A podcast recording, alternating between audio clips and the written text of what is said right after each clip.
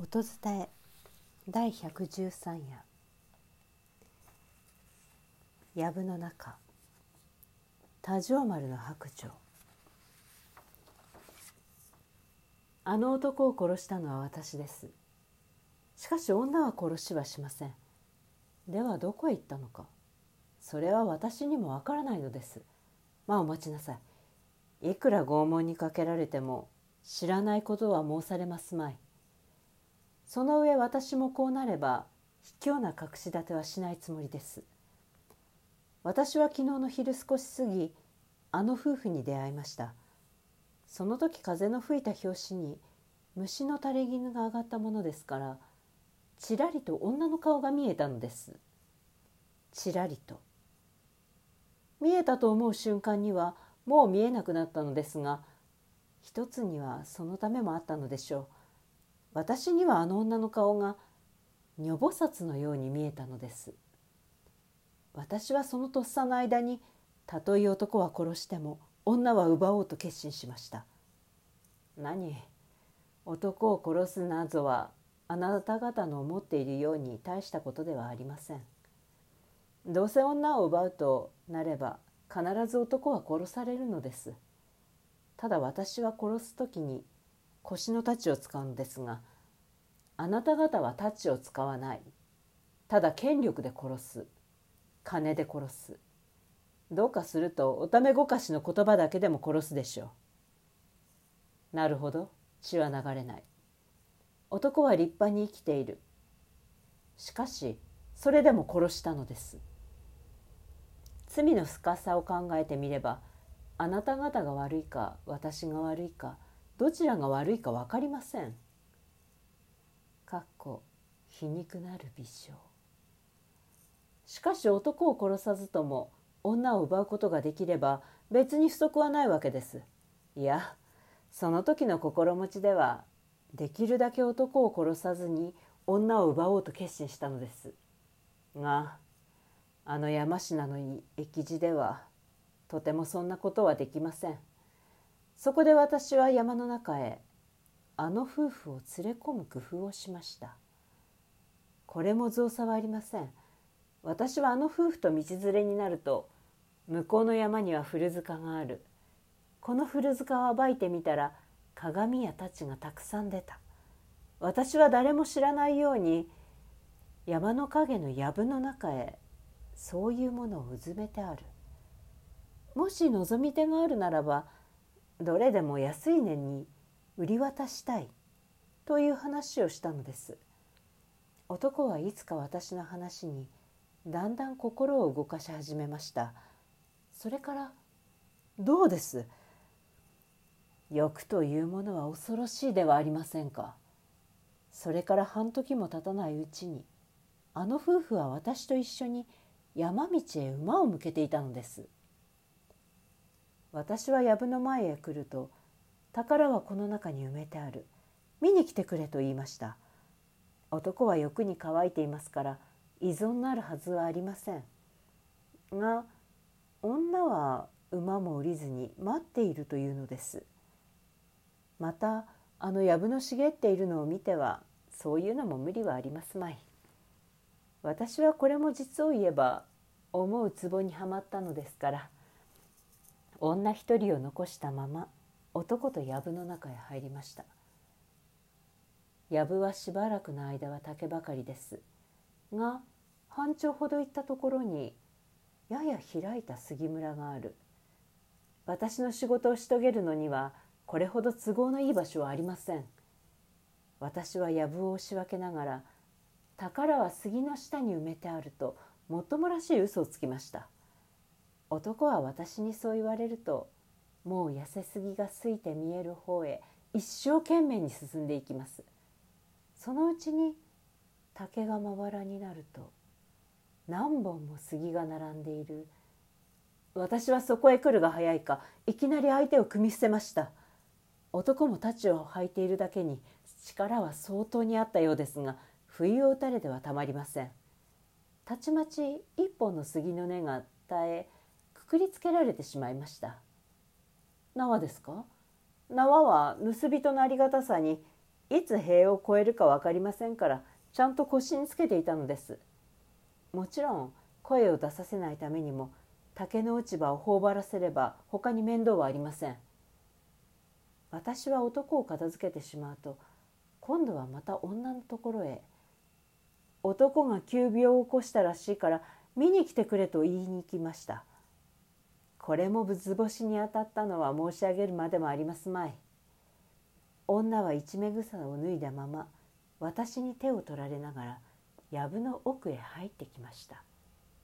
ところがそこへ来てみると男は杉の根に縛られている。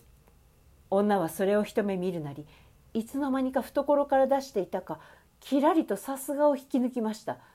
私はまだいまだにあれくらい気性の激しい女は一人も見たことがありませんもしその時でも油断していたならば一月にへばらをひつかれたでしょういやそれは身をかわしたところが無に無残に切り立てられているうちにはどんな怪我をもしかねなかったのです。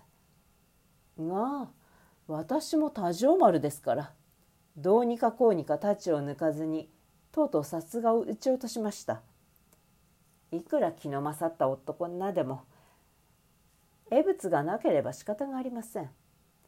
私はとうとう思い通り男の命は取らずとも女を手に入れることはできたのです。男の命は取らずともそうです私はその上にも男を殺すつもりはなかったのですところが泣き伏した女を後に藪の外へ逃げようとすると女は突然私の腕へ気違いのようにすがりつきましたしかもキレキレに叫ぶのを聞けば「あなたが死ぬか夫が死ぬかどちらか一人死んでくれ」二人の男に恥を見せるのは死ぬよりもつらいというのです。いやそのうちどちらにしろ生き残った男に連れ添いたいそうもあえぎあえぎ言うのです。私はその時猛然と男を殺したい気になりました。陰鬱なる興奮こんなことを申し上げるときっと私はあなた方より残酷な人間に見えるでしょう。しかしそれはあなた方があの女の顔を見ないからです。ことにその一瞬間の燃えるような瞳を見ないからです。私は女と目を合わせた時たとえ雷に撃ち殺されてもこの女を妻にしたいと思いました妻にしたい私の念頭にあったのはただこういうひ一言だけです。これはあなた方の思うように卑しい色欲ではありません。もしその時色欲のほかに何も望みがなかったとすれば私は女を蹴倒してもきっと逃げてしまったでしょう。男もそうすれば私の太刀に血を塗ることにはならなかったのです。が薄暗い藪の中にじっと女の顔を見た刹那私は男を殺さない限りここは去るまいと覚悟しました。しかし男を殺すにしても卑怯な殺し方はしたくありません。私は男の縄を解いた上太刀打ちをしろと言いました。杉の根型に落ちていたのはその時忘れ捨て忘れた縄なのです。男は血相を抱えたまま太い太刀を引き抜きました。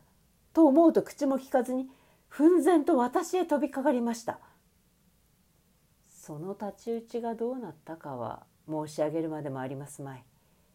私の太刀は23号目に相手の胸をつきました。23号目にどうかそれを忘れずにください。私も今でもこのことだけは関心だと思っているのです。私と二十号を切り結んだものは天下にあの男一人だけですから。快活なる微笑。私は男が倒れると同時に血に染まった刀を下げたなり女の方を振り返りました。するとどうです？あの女はどこにもいないではありませんか？私は女がどちらへ逃げたか杉村の間を探してみました。が竹の落ち葉の上にはそれらしき跡も残っていません。